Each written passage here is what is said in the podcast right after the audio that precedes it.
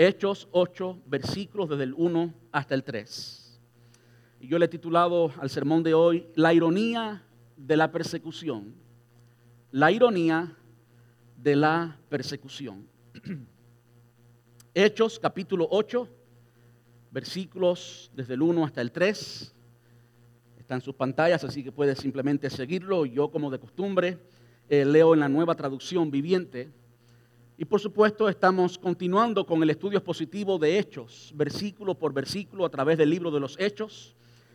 Cuando estudiamos Hechos, en realidad no siempre vamos versículo por versículo, más bien es historia por historia, porque es un libro histórico, es de un evento a otro evento. No es un libro instructivo, por lo tanto no es realmente verso por verso, más bien historia por historia. Y hoy queremos ver cómo es que la iglesia comienza a expandirse. Ya salimos de Jerusalén, la iglesia comienza a expandirse cumpliendo la gran comisión. Jerusalén, Judea, en Samaria y hasta lo último de la tierra. Y dice el versículo 1 del capítulo 8.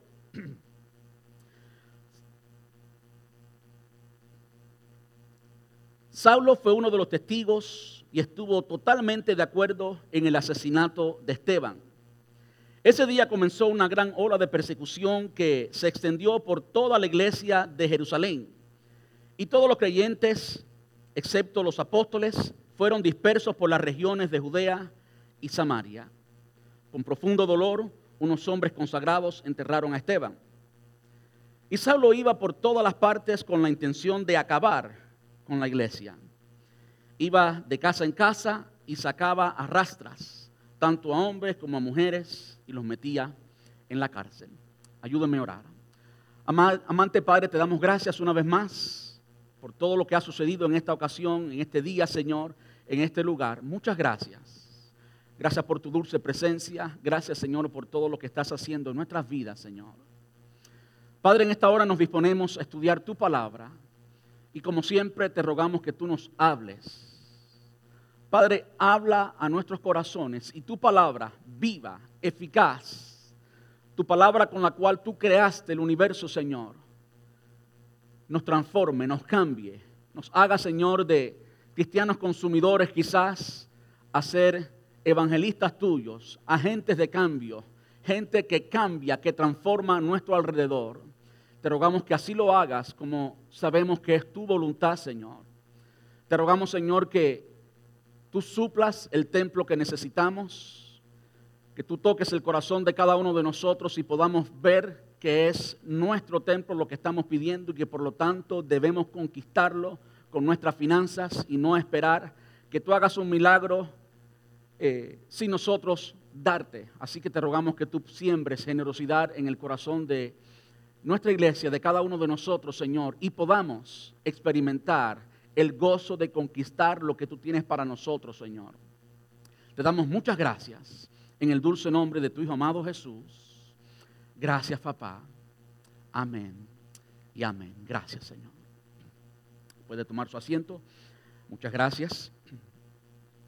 El domingo pasado uno de los ancianos de nuestra iglesia, el hermano Timoteo, uno de los hombres más altos de nuestra iglesia, en contraste con este chaparrito que está aquí, eh, americano, criado en Colombia, pues nos dio eh, un sermón excelente eh, en su estilo, Timoteo no es caribeño, no es tan alborotoso como yo, todos sabemos eso. Es bien tranquilo, bien pausado, pero créanme, yo desde la perspectiva de pastor, de predicador, entiendo que hizo un trabajo excelente. Primero predicó el, el sermón más largo, el texto más largo, el capítulo más largo de Hechos, lo predicó en 45 minutos. Y yo generalmente predico tres versículos, una hora. Así que él hizo, un trabajo excelente, pero no solamente por eso, la cuestión del tiempo es, no es en realidad tan importante. Lo más importante es que a través de todo el capítulo 7 del libro de Hechos, lo cual comprende la defensa de Esteban ante el concilio, él nos enseñó, y esto es lo importante, ¿qué tiene que ver eso con nosotros hoy? ¿Qué nos enseña eso a nosotros hoy? Nos enseñó que a través de la historia, Dios en, múltiples ocasiones se manifestó en lugares diferentes a Jerusalén. Era una verdad que los, los del Sanedrín tenían que entenderla. Ellos estaban enamorados con su templo, pensaban que el templo era la casa de Dios y Esteban le dice muy claramente que la gran mayoría de las veces que Dios se manifestó, se manifestó fuera de un templo y fuera del, área geográfica de Jerusalén. Le mostró cómo cada, en cada momento que Dios se manifestó, el lugar donde estaba la persona con la cual Dios se manifestó, eso se convertía en el templo. Esteban estaba, por supuesto, estableciendo algunos de los principios del Nuevo Testamento que contrastan con el Antiguo Testamento, cuando tenemos que entender que Dios habita en nuestros corazones. Y donde quiera que tú y yo estamos, ese lugar se convierte templo porque allí estamos nosotros y como nosotros estamos allí, allí está Dios. Eso saca a la iglesia de un lugar y la esparce por todo el mundo. Entendemos que aunque a raíz, al menos textualmente en la Biblia, a raíz del sermón de Esteban no se convirtió nadie, que sepamos literalmente, más bien los escribas y fariseos, eh, los escribas mejor dicho, en general el Sanedrín y otros que estaban allí en la sinagoga de los esclavos liberados, más bien apedrearon a Esteban hasta morir. Ese sermón fue el sermón pasado, está en la página web de la iglesia, usted puede conseguirlo. Lo que continuamos leyendo hoy es, por supuesto, la continuación. Quiero resaltar un poquito nomás para enlazarlo con el texto que leímos hoy. ¿Qué fue lo que sucedió o qué se nos dice allí en el versículo 57, perdón, 58 de Hechos capítulo 7? Se nos dice que aquellos que estaban protestando en contra de Esteban, pusieron sus ropas a los pies de Saulo. Dentro de esta audiencia que estaba allí escuchando a Esteban y que escuchó el largo sermón de Esteban, estaba el gran apóstol Pablo en su forma antigua, en el viejo hombre, Saulo de Tarso, perseguidor de la iglesia, que odiaba a los cristianos. Y es por eso que yo le titulé al sermón de hoy La ironía de la persecución. Es irónico ver a alguien que odiaba con todo su corazón a la iglesia convertirse en el precursor más grande que tuvo la historia de la iglesia, en el escritor de más de la mitad del Nuevo Testamento, quien trajo el Evangelio a los gentiles. La ironía de la persecución. El enemigo puede tener sus planes, escúcheme bien esto, el enemigo no solamente puede tener, el enemigo tiene sus planes. El enemigo se levanta contra todo lo que es de Dios, contra todo. Así que eso no nos debe tomar jamás por sorpresa. Si usted tiene un plan divino, si usted quiere acercarse a Dios a nivel personal, a nivel colectivo, institucional, siempre, siempre, absolutamente siempre, no hay una sola ocasión en la que el enemigo cruce los brazos y comience a chisfar, que la iglesia siga haciendo lo que no. El enemigo siempre se va a levantar en contra de la iglesia, siempre. Ahora, lo bueno es esto, que nunca, nunca obtendrá la victoria si tú y yo tomamos el lugar que nos corresponde. ¿Usted escuchó bien? Nunca. Si usted y yo estamos en el centro de la voluntad de Dios, nuestra, nuestro medio ambiente, nuestro entorno puede lucir como que estamos perdiendo, que no estamos haciendo las cosas bien, puede darnos el mensaje incorrecto, pero nunca, nunca terminaremos en derrota la batalla ya está ganada. Y no hay diablo, no hay nadie que la eche atrás, no hay nadie que nos pueda vencer si estamos en Cristo. ¿Usted escuchó bien? El diccionario o algunos diccionarios eh, definen ironía como modo de expresión o figura retórica que consiste en decir lo contrario de lo que se quiere dar a entender, empleando un tono, una gesticulación o unas palabras que eh, insinúan la interpretación que debe hacerse. Otra versión más corta es una situación o hecho que resulta ser totalmente contrario a lo que se esperaba o lo que marca un fuerte contraste con ello. Eso es básicamente uh, ironía, básicamente el concepto de ironía. Y hoy vamos a ver cómo la persecución de la iglesia eh, fue más bien una ironía que Dios mismo usó para él ser el rey y señor y para decirle al mundo entero que no hay nada ni nadie que se pueda oponer al plan eterno y glorioso del Señor. ¿Cuántos dicen amén a eso? Hoy vamos a aprender tres cosas de estos tres versículos Y esas tres cosas son lo siguiente. Primero, que la persecución ha sido y será parte de la vida cristiana. No hay sorpresa. Creo, que eso es uno de los patrones que vemos en el libro de los Hechos, el libro de historia de la iglesia. Y eso debe significar algo para nosotros hoy. Debemos entender qué tiene que ver eso con nosotros hoy. La persecución ha sido y será parte de la vida, de, la vida cristiana. Segundo, Dios está en control siempre. Dios está en control siempre. Nada ni nadie podrá jamás detener su plan. Y tercero, no podemos, escuche bien esta, no podemos juzgar la eficacia de un proceso hasta ver el resultado final del mismo. Confía en Dios. Muchas veces tú y yo estamos en un proceso y queremos determinar, queremos juzgar, queremos decir la eficacia de ese proceso por el momento en que estamos.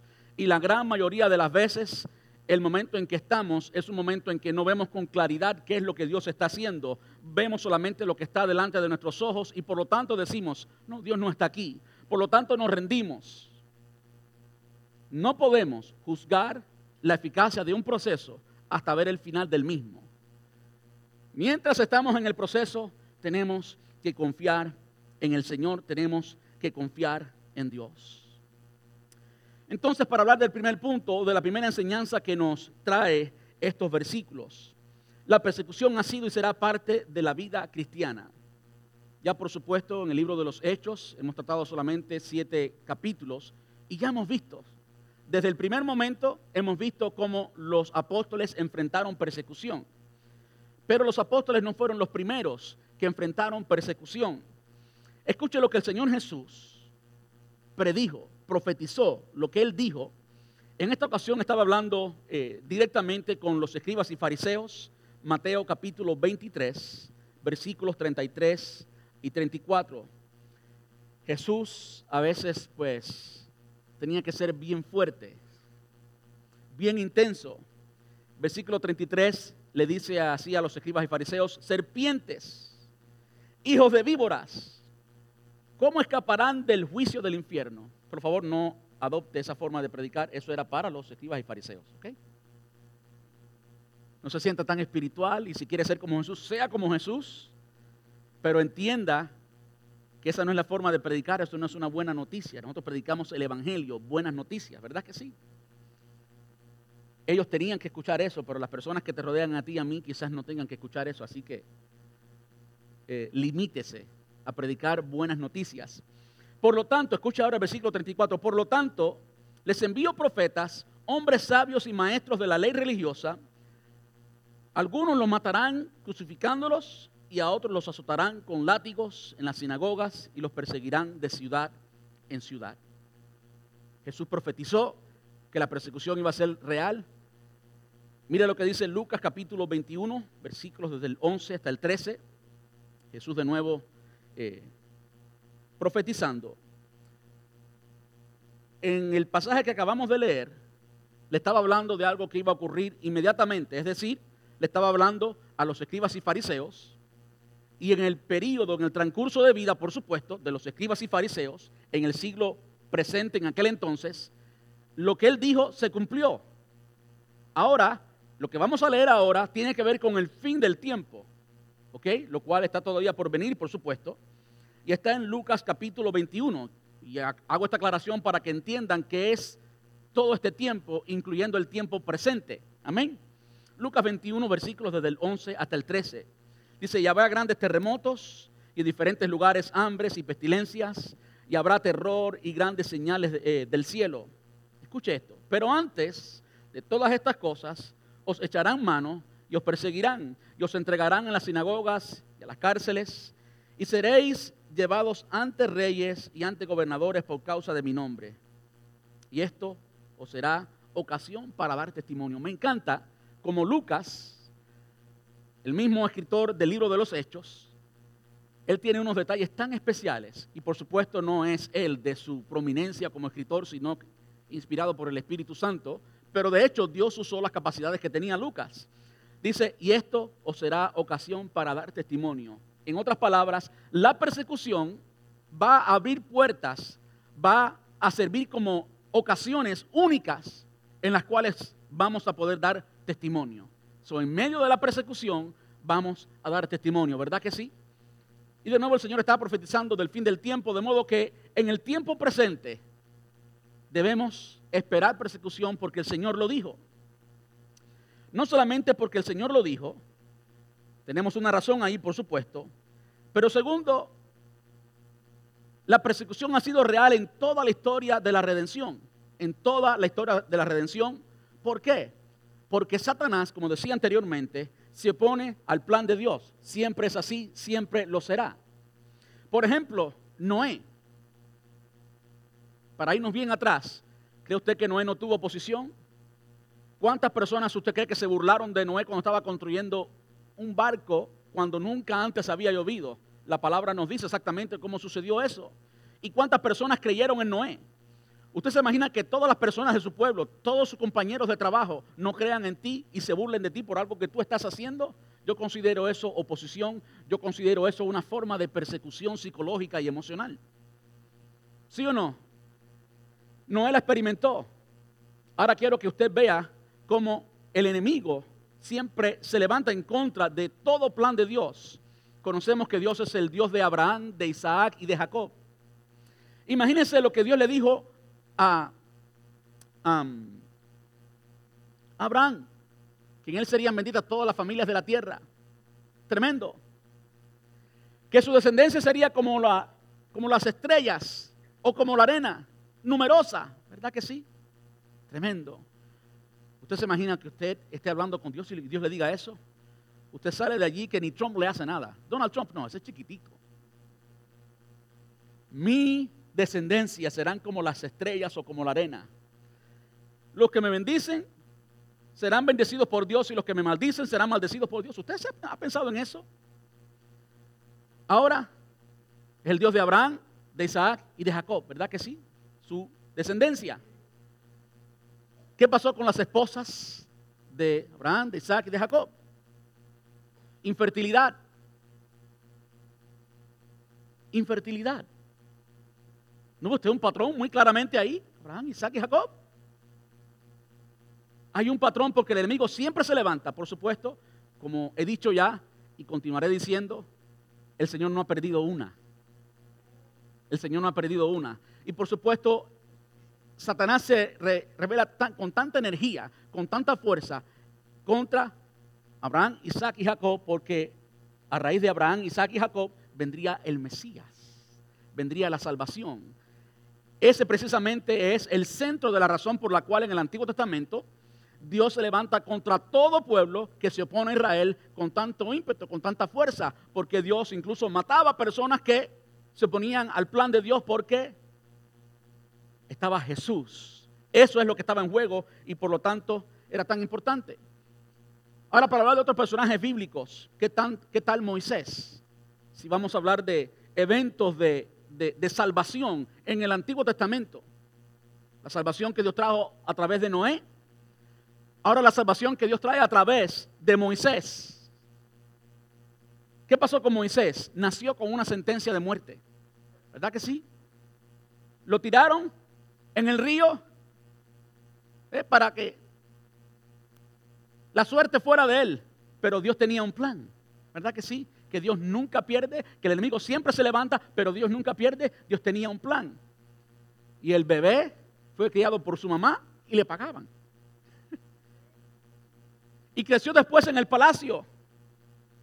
Pero enseguida la identidad de él como hebreo le causó persecución. Ustedes saben por qué. Mató a un egipcio que estaba maltratando a un hebreo. Y después su mismo hebreo le dijo, ¿quién eres tú para ser juez entre nosotros? Y tuvo que salir huyendo. Y después se pasó 40 años en el desierto, el niño lindo de la familia, el que creció en el palacio, demás y demás, el escogido de Dios. 40 años en el desierto solo, tartamudo, no sabía ni hablar. Yo veo eso como cierto tipo de persecución, sino de una persona del mismo infierno, ¿verdad? Porque es en el mismo infierno donde se prepara esa manifestación de persecución. ¿Y cómo lo vemos en Jesús? Muy claramente cuando estudiamos el libro de Juan lo vimos en Jesús y en la historia de la iglesia. Yo creo que conocemos de la Biblia la persecución en contra de Jesús. Muy clara, muy tangible, cuántas veces intentaron matarlo desde el principio, desde la primera vez que él hace la limpieza del templo y vuelca las mesas y demás. Desde ese momento comenzaron a perseguirlo y querían matarlo y en múltiples ocasiones el Señor salía de medio de ellos y todos estaban listos para matarlo. El Señor no era un hombre musculoso, no era nada así. A veces lo pintan por ahí que parece un, wow, estaba guapo el hombre. No creo que es así, la Biblia creo que dice lo contrario. Pero anyway, el Señor salía de medio de ellos porque no había llegado su tiempo, no se había cumplido el tiempo para que Él sufriera. El Señor Jesús sufrió persecución. ¿Y qué tal la iglesia? De eso conocemos, de Jesús conocemos. ¿Qué tal la iglesia? Los apóstoles y hasta la actualidad. Quiero nombrarle el nombre de algunos eventos específicos y personas específicas en los primeros tres siglos. Y quiero, por supuesto, comenzar con los apóstoles. El primero fue de quien oímos la semana pasada, Esteban, por supuesto, el primer mártir de la iglesia. Pero después vemos, por ejemplo, el apóstol Felipe, con su cabeza atada a un pilar, fue apedrado en Hierápolis, Frigia, en el 54 después de Cristo. Jacobo, el hermano de Jesús, arrojado del templo, apedrado y azotado a muerte con un garrote, 63 después de Cristo. Marcos, el evangelista, eh, sobrino de Bernabé, quien fue a los, viajes misioneros, como vamos a aprender eh, más tarde en el libro de los Hechos, murió en el camino al ser eh, arrastrado hasta llegar a la estaca de Alejandría, 64 después de Cristo. Pablo, el gran apóstol de Cristo, perseguido y finalmente decapitado en Roma bajo el emperador Nerón, 69 después de Cristo. El apóstol Andrés, crucificado en Patras, Acaya, 70 después de Cristo. Tomás, aquel que era un poco incrédulo y el Señor tuvo que decirle, pon tu mano eh, en mi costado, en mis heridas. Tomás fue atormentado con fierros al rojo vivo, eh, echado al horno y su costado traspasado con lanzas por los salvajes en Calamina alrededor del año 70 después de Cristo. Lucas, quien escribió el libro de los Hechos, el evangelista, colgado de un árbol de olivo, 93 después de Cristo, y el apóstol Juan fue quien único murió naturalmente en la isla de Pasmo, desterrado, lo cual es por supuesto también una muestra de persecución. Fue quien único murió en la isla de Pasmos, 97 después de Cristo, y eso después de haber sido echado en una olla de aceite hirviendo. ¿Eh? Juan frito, deep fried Juan. Así sufrieron cada uno de ellos. Eso es en el siglo I nomás. En el siglo II, si quiero leerle rápido, para que estemos más sensibles a la realidad de la persecución, porque en América, en el 2017, la persecución es muy leve. No la sufrimos como en aquellos entonces, como en aquellos tiempos. Ignacio, discípulo del apóstol Juan, devorado por las fieras salvajes en el circo de Roma, 11 después, 111 eh, después de Cristo. Habían persecuciones severas de los creyentes cerca del año 130 después de Cristo. Todos estos son datos históricos, por supuesto. Policarpo, discípulo del apóstol Juan y obispo de la iglesia de Esmirna, martirizado con espada y fuego, 155 después de Cristo. Felicita, con sus siete hijos, martirizados en Roma. Átalo, asado en una silla de hierro, hasta asaban la gente, imagínense. Cristianos asados, asado en una silla de hierro, eh, tostado, tostada de cristianos, tostado, arrojado a las bestias salvajes y decapitado por el río Rone, cerca del año 172 después de Cristo. Allí mismo, ese mismo año, en las mismas condiciones, eh, Maturus, Santos y Blandina, y también otro joven más de Ponto, cruelmente atormentados allí. En el siglo III, Perpetúa, y sí, ese es su nombre, Perpetúa, así creo que están buscando nombre para sus niños, si quieren nombre de eh, un héroe, ahí tienen un nombre, Perpetúa y Felicita de Tuburbi, Mauritania y otros eh, violentamente martirizados cerca del año 201 después de Cristo. Miles de personas quemadas en sus lugares de reuniones en varias ocasiones por, lo, eh, por la verdad del Evangelio, bajo los decretos del emperador Maximiniano cerca del año 237 después de Cristo. Hubieron, por lo menos 10 persecuciones eh, documentadas históricamente en solo los primeros tres siglos. 10 de ellas. La séptima, por ejemplo, fue contra los cristianos bajo el emperador eh, Decio, 251 después de Cristo. Y escuche lo que dice un historiador acerca de ellos. Dice, los tormentos con los cuales los pobres cristianos fueron llevados a muerte en aquellos días fueron muy severos. Fueron exiliados, despojados de sus bienes, condenados a las minas, azotados, maltratados, decapitados y ahorcados. Se vertía alquitrán caliente sobre ellos. Fueron tostados a fuego lento, apedrados, pinchados en el rostro, en los ojos y en todo el cuerpo con instrumentos puntiagudos y filudos o afilados, arrastrados por las calles sobre piedras puntiagudas, estrellados contra las rocas, lanzados desde lugares altos, sus, eh, sus miembros sus miembros rotos en pedazos, envueltos en mano con espinas, dados como presa y comida a las bestias salvajes. Eso es solamente en la séptima. En la octava fueron eh, perseguidos allí bajo el emperador Valeriano y su hijo Galeno, 259 después de Cristo. La novena persecución contra los cristianos bajo el, emperador Aureliano. Allí vemos, por ejemplo, dos mujeres llamadas eh, Donuina, hay otro nombre especial para las niñas de hoy, Donuina y Teonilla. Esa como quería ponerle un nombre de Dios, ese de Teo viene de Dios, Teonilla, martirizadas eh, por el testimonio de Jesucristo en Cilicia, 285 después de Cristo. Y no sé cuántos recuerdan un sermón que dimos también que tenía que ver mucho con la persecución. En el siglo XXI, escuche bien, en el siglo XXI, cada cinco minutos, alguien es martirizado por el Evangelio, martirizado hasta muerte, cada cinco minutos. Quiere decir que en el tiempo que estemos predicando aquí, si llego a demorar una hora, 15 personas van a ser asesinadas por el Evangelio mientras estamos aquí sentados tranquilos, escuchando la palabra de Dios. Y si me demoro menos, supongamos unas 10 personas. ¿Es real? ¿Es vigente la persecución? ¿Sí o no? Claro que sí.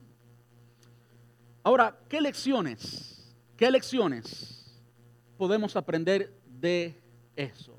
de la historia de la persecución reciente hasta el presente? Bueno, podemos aprender que debemos estar dispuestos a sufrir con gozo. Me gusta decirlo así porque así lo dice Hebreos 12.2. Sufrir con gozo las consecuencias de ser cristianos. El desprecio. ¿Cuántos aquí han sido despreciados por ser cristianos?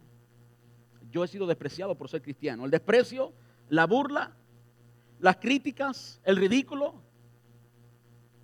¿Cuántos aquí hemos sufrido el ser ridiculizados por simplemente ser cristianos.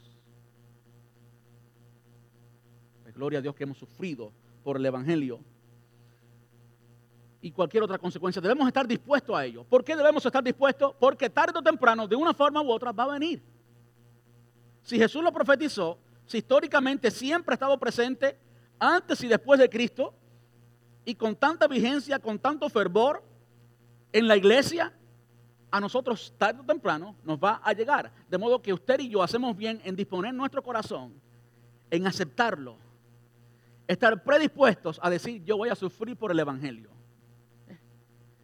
Pensar que nunca vamos a ser perseguidos es algo ilógico a raíz o a luz de la historia, ¿verdad que sí? Por lo tanto, debemos estar dispuestos ya a hacerlo. Segundo, escuche esto que es también muy importante. Nuestra certeza de la verdad del Evangelio, nuestra certeza de la verdad del Evangelio, crees realmente todo lo que la Biblia dice, esa certeza y la realidad de nuestra relación personal con Jesús, una relación personal con Jesús, ¿qué tan real es esa relación? Debe ser tan real que valga la pena morir. Debe ser tan real que valga, valga la pena morir. Esas son dos lecciones que debemos aprender de la persecución y es algo que simplemente es parte, es parte del texto, no podemos pasar a otras cosas sin antes ver qué significa eso para nosotros hoy y aceptarlo. Ahora yo le tengo buenas noticias. Quiero hablarles de un pasaje que habla de Jesús. Hebreos capítulo 12, versículo 2. Creo que todos nos sabemos la primera parte de ese pasaje. Dice, puesto los ojos en quién? En Jesús, el autor y consumador de la fe. ¿Ok? Ahora, ¿qué dice después? puesto los ojos en Jesús, el autor y consumador de la fe, el cual por el gozo puesto delante de él sufrió la cruz. El gozo venía después, estaba delante, pero por ese gozo él sufrió la cruz. Y tú y yo podemos decir lo mismo.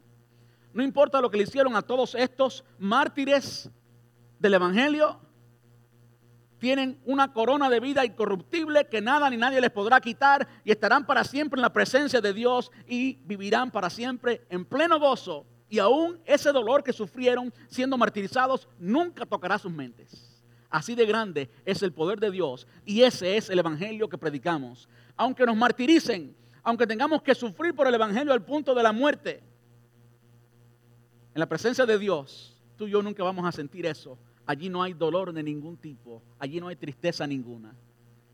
¿Cuánto le dan un aplauso al Señor por eso? Sí, yes. De modo que concluimos ese primer punto, esa primera enseñanza con lo siguiente. La persecución ha sido y será parte de la vida cristiana, pero hay una recompensa. Pero hay una recompensa. Lo segundo que vemos en este pasaje es que Dios está en control siempre aun cuando no lo parece, y que nada ni nadie podrá jamás detener el plan de Dios. Nada ni nadie podrá jamás detener el plan de Dios. Piense, piense en esto. Los discípulos habían comenzado a predicar el Evangelio, literalmente, según dice el capítulo 5, por palabra ni siquiera de un discípulo, sino de alguien del el Sanedrín, alguien que no amaba el cristianismo, más bien lo rechazaba. Habían llenado a Jerusalén, habían llenado a Jerusalén de la enseñanza del Evangelio. Y a raíz de todo eso, pues, habían persecuciones y este hombre, Esteban, acusado injustamente, lo apedrean hasta matarlo. Lo apedrean hasta matarlo. ¿Qué tanto luce eso como el plan de Dios?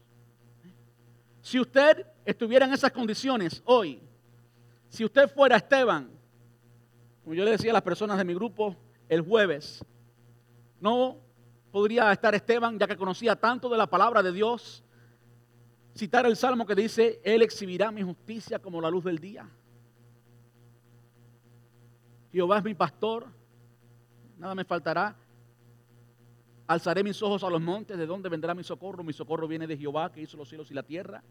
He aquí no, no, se adormecerá ni dormirá el que guarda a Israel. Jehová es tu guardador, Jehová es tu sombra, tu mano derecha. El sol no te fatigará de día ni la luna de noche. Jehová te guardará de todo mal. Caerán a tu lado mil y diez mil a tu diestra, mas a ti no llegará. ¿Cuántas promesas no podía saber Esteban? ¿Qué, ¿Qué tan ilógico podía ser para Esteban en ese momento, así como para todos los otros creyentes, el martirio? Pero cuando miramos, cuando miramos a los hechos históricos y qué fue lo que eso hizo, podemos entender que ese era exactamente y precisamente el plan y el propósito de Dios. De hecho, quiero robar una expresión o tomar prestada, suena un poquito mejor. Quiero tomar prestada una expresión de Ben Wong. Fuimos a un congreso en, Miami, algunos de los eh, líderes de nuestra iglesia, y este chino, misionero, que ha estado expuesto también a, la persecución de la iglesia en maneras que no podemos ni siquiera imaginar, pues hablaba con mucha pasión, de una forma muy radical, acerca de lo que es el Evangelio y cómo debemos estar dispuestos a dar nuestra vida por Cristo. Y él decía, cada vez que yo haga así, ustedes dicen, ¡eh! como celebrando, ¡eh! Todos morimos, ¿verdad que sí? A no ser que el Señor venga mientras estamos viviendo, todos vamos a morir, de una forma u otra. De modo que morir no es nada. El apóstol Pablo decía, para mí el vivir es Cristo y el morir es qué? Ganancia. Por lo tanto, ¡eh! si nos vamos a morir por cualquier cosa, ¿no es mejor morir por el Evangelio? ¡Eh! ¿Y quién aquí nunca ha sufrido? ¿Quién aquí nunca ha sufrido? ¿Quién es el hombre que nunca ha sufrido? No hay ningún hombre ni mujer que nunca ha sufrido. Todos los hombres de una forma u otra sufren. Los no cristianos también sufren. Y si es fácil sufrir, ¿por qué no sufrir por el Evangelio? ¡Eh! Así es. Entiéndase esto cuando se comienza el versículo 3. Vamos a leerlo nuevamente para refrescarlo, bien rapidito. Versículo 3 no es casualidad que comienza diciendo, Saulo fue uno de los testigos y estuvo totalmente de acuerdo con el asesinato de Esteban. Dios está en control, ¿sí o no? ¿Qué nos había dicho el versículo 58 del capítulo 7? Que habían puesto las ropas de los testigos a los pies de Saulo. Eso significa, en aquel entonces, en aquella cultura, que Saulo era quien estaba organizando todo. Era como el líder. ¿eh? Le estaban reportando, es una forma de reportar. ¿eh? Estaban reportando al líder poniendo las vestimentas de ellos allí. Pablo odiaba a los cristianos, como dice, como dice acá, los buscaba para acabar, versículo 3. Y Saulo iba por todas las partes con la intención de acabar con la iglesia. Acabar con la iglesia. En el capítulo 9, vamos a verlo después, por supuesto, Pablo estaba de camino a, a Damasco. ¿A qué? Acabar con la iglesia. Esa era la agenda. Acabarles, aniquilar y también meterlos presos. Damasco quedaba a unos 160 y tantos millas de Jerusalén, ocho días de camino a caballo, porque eran los medios de, transportación de aquel entonces. Así de intenso era el odio de Pablo por la iglesia, pero Dios estaba en control. Y todo el odio de Pablo junto no podía salirse de la soberanía de Dios. ¿Usted no ha leído el texto que Pablo escribió que dice, diga el débil, fuerte soy? Diga el pobre, rico soy.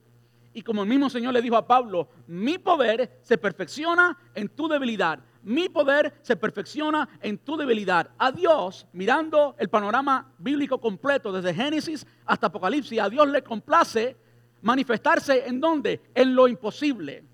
Dios no es un Dios de lo fácil. Dios es Dios de lo imposible. Dios es Dios de lo que al hombre le parece imposible, para Dios no es imposible. Y ahí es donde Dios quiere manifestarse, ahí es donde Dios quiere gloriarse. Y como decía una canción que cantábamos allá en mi país, batalla no es batalla si no viene la guerra. ¿Eh? Si no hay la calumnia, batalla no es batalla. Así es la vida cristiana. Conquistamos y Dios recibe gloria mientras tú y yo pasamos por el valle de huesos secos, mientras tú y yo pasamos por el valle de lágrimas. Allí es, allí es donde Dios se glorifica. Quiero que veamos algo rapidito del el pueblo de Israel. El pueblo de Israel, ¿cuál era la promesa? iban a conquistar la tierra prometida, es parte de la promesa. La promesa de Abraham que lo que ya dijimos que su descendencia iba a llenar la, la tierra, que era, iba a ser como las estrellas, que iba a ser como la arena. Dos ejemplos para que no haya confusión, que iban a ser muchos. ¿Verdad que sí? ¿Dónde? Entienda esto, ¿dónde se cumplió esa profecía? La multiplicación del pueblo de Israel, ¿dónde se comenzó a cumplir? En la esclavitud, en Egipto. ¿Verdad que sí? A veces cuando tú y yo queremos entender el plan de Dios y el propósito de Dios, queremos que todo salga color de rosa, que todo sea a la perfección. Y no entendemos que Dios siempre, absolutamente siempre, está en control y que el plan de Dios, mientras que tú y yo estemos dispuestos a obedecer, se va a cumplir. El pueblo de Israel, y todos sabemos cómo llegó a Egipto, ¿verdad que sí? José, intentaron, o lo vendieron, como esclavo, ¿verdad que sí? Y José, por provisión divina, después de protegerlo en múltiples ocasiones y también por la integridad de José, llega a ser gobernador de Egipto. Y todos los hermanos de él, quienes le habían vendido, terminan yendo donde José a pedir alimento para sobrevivir. ¿Quién hace eso? Dios. ¿Qué hizo el enemigo? Querer matar a José. ¿Qué hizo el enemigo? Poner odio en el corazón de los hermanos de José. Pero aún eso, aún eso mismo, Dios lo usó porque Dios es soberano y no hay nada ni nadie, incluyendo el mismo enemigo, que se salga de la soberanía de Dios. Ahora, mientras que sí, no hay nada que se salga de la soberanía de Dios, todos nosotros tenemos cierta libertad, pero esa libertad que tenemos es la libertad que Dios nos ha dado. Usted no puede volar, usted no puede estar en dos lugares al mismo tiempo. Usted o nació en Puerto Rico, o en México, o en China, o en Colombia, pero usted no puede salir eh, haber nacido donde usted quiso, no. Dios en su soberanía dijo, Alain va a ser cubano y va a nacer en Cuba, le guste o no le guste. ¿Verdad que sí?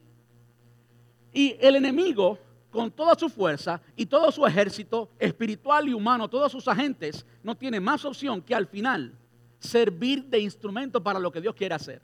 No sé si usted me entendió eso. Deje que el enemigo haga lo que quiera hacer.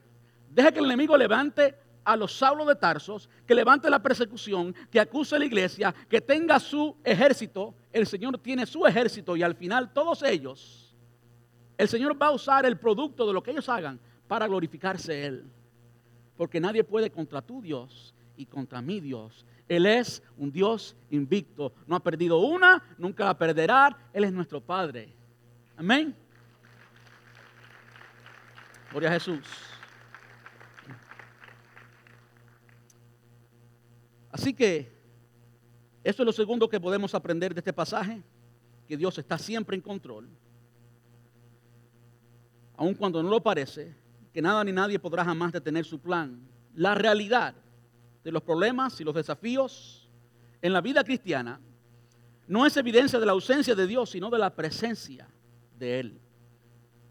Son el resultado de la lógica son el resultado de la lógica oposición del reino de las tinieblas.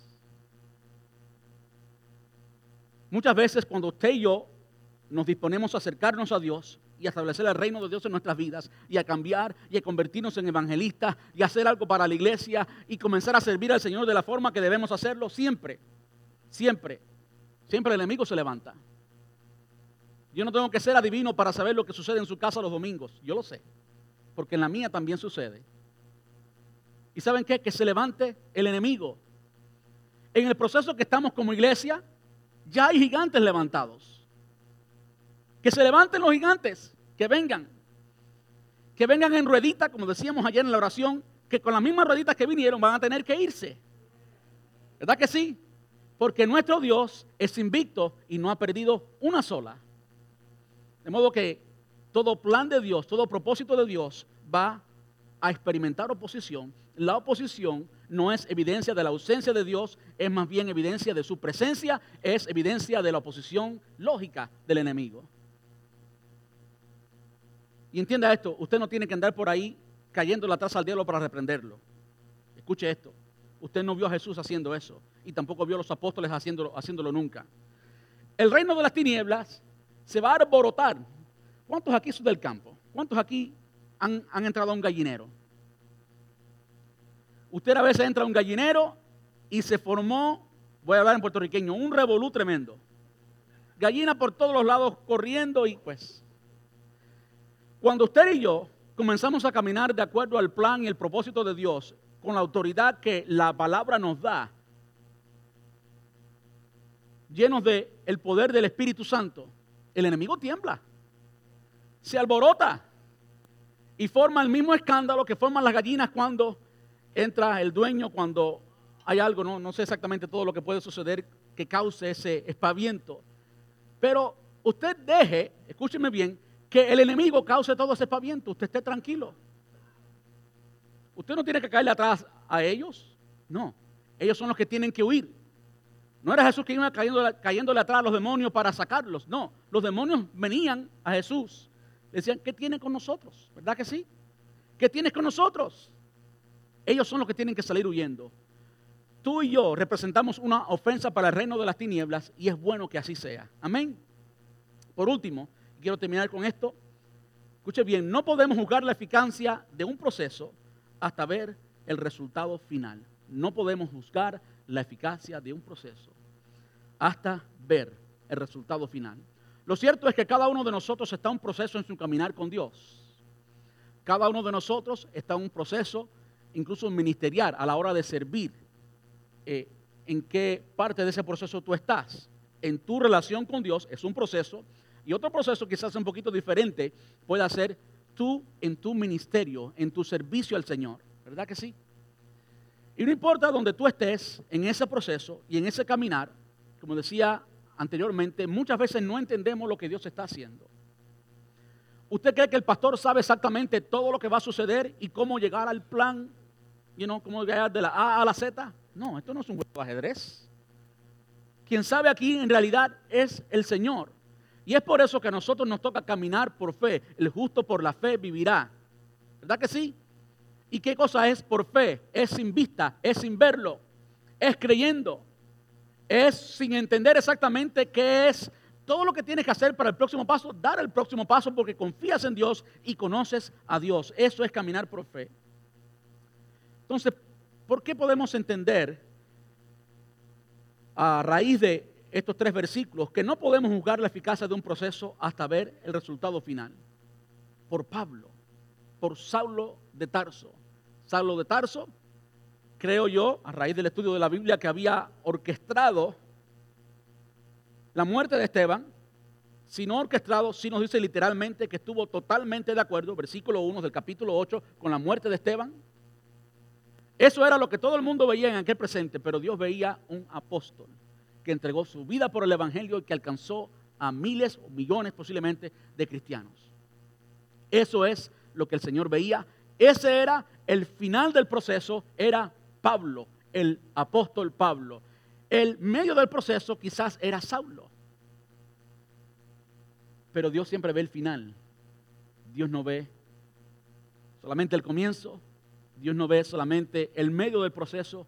Dios ve el final.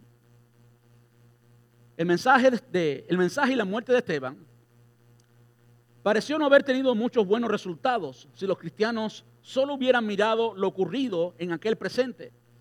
Pero si entendemos lo que Dios estaba haciendo cuando miramos al resultado futuro, entendemos que fue el gatillo, la muerte de Esteban, el mensaje de Esteban, fue el gatillo de la dispersión de los creyentes, el catalizador de la gran comisión.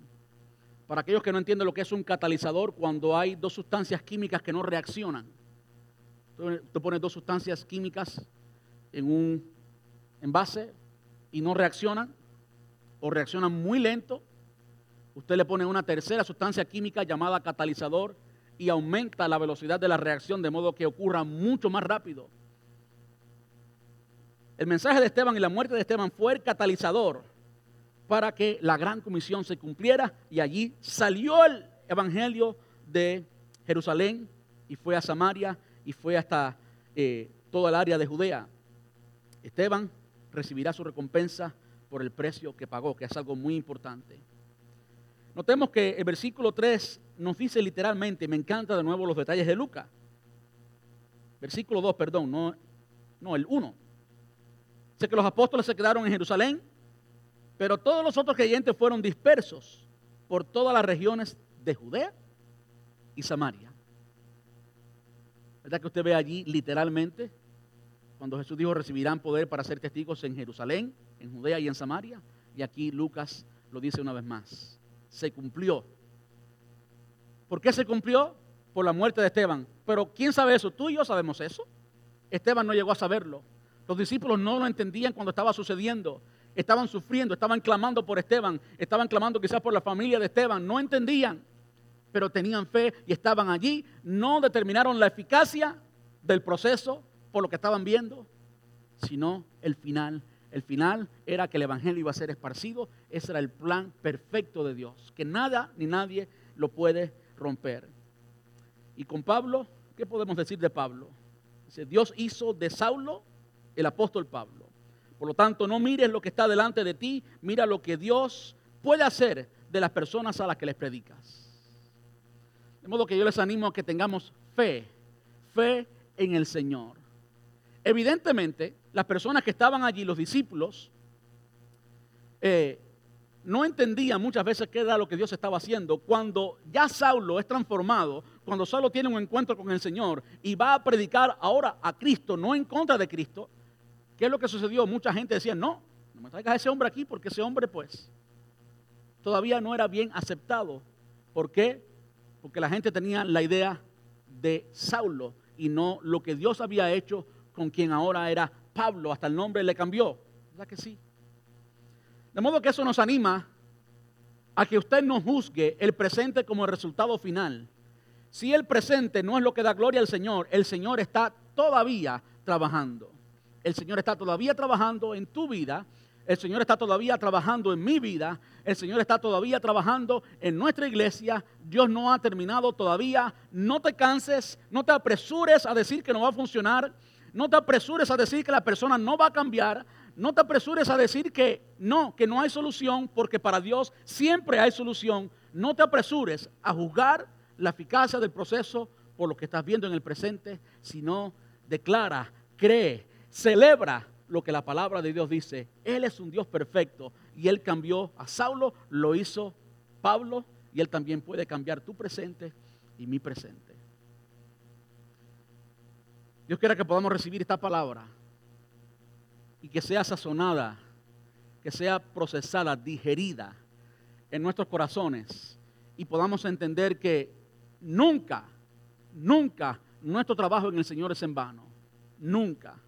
Quizás tú estás hoy aquí presente y te dices, bueno, tanto que yo he servido al Señor, ¿y para qué funcionó? ¿Para qué sirvió? Déjele eso al Señor, déjele los resultados al Señor. Él es fiel, tú fuiste un instrumento, tú no eres responsable de los cambios, tú no eres responsable de cambiar las personas. Yo no soy responsable de cambiar las personas, si no viviera frustrado. Ya me hubiera dado un ataque al corazón. ¿Sabe qué? Quien cambia las personas es Dios. Yo soy simplemente un instrumento. Amén. Y cuando usted mira a una persona, por difícil que le resulte, por trastornada que sea la historia de esa persona y feo que sea el escenario, usted puede hablar con el amor de Dios y con la visión de Dios. No es lo que está viendo en el presente, es lo que Dios está haciendo en el presente y va a terminar en el futuro. Dios mira y llama las cosas que no son como si fueran. Así lo declara la palabra. Dios llama las cosas que no son como si fueran. Entonces, ¿cuál es la ironía de la persecución? Bueno, podemos aprender que va a venir, tarde o temprano va a venir. Es cuestión de tiempo. Podemos aprender que Dios está siempre en control, que nada ni nadie podrá jamás detener su plan. Y por favor, no te adelantes, ten paciencia, que Dios está trabajando. ¿Cuántos dicen amén?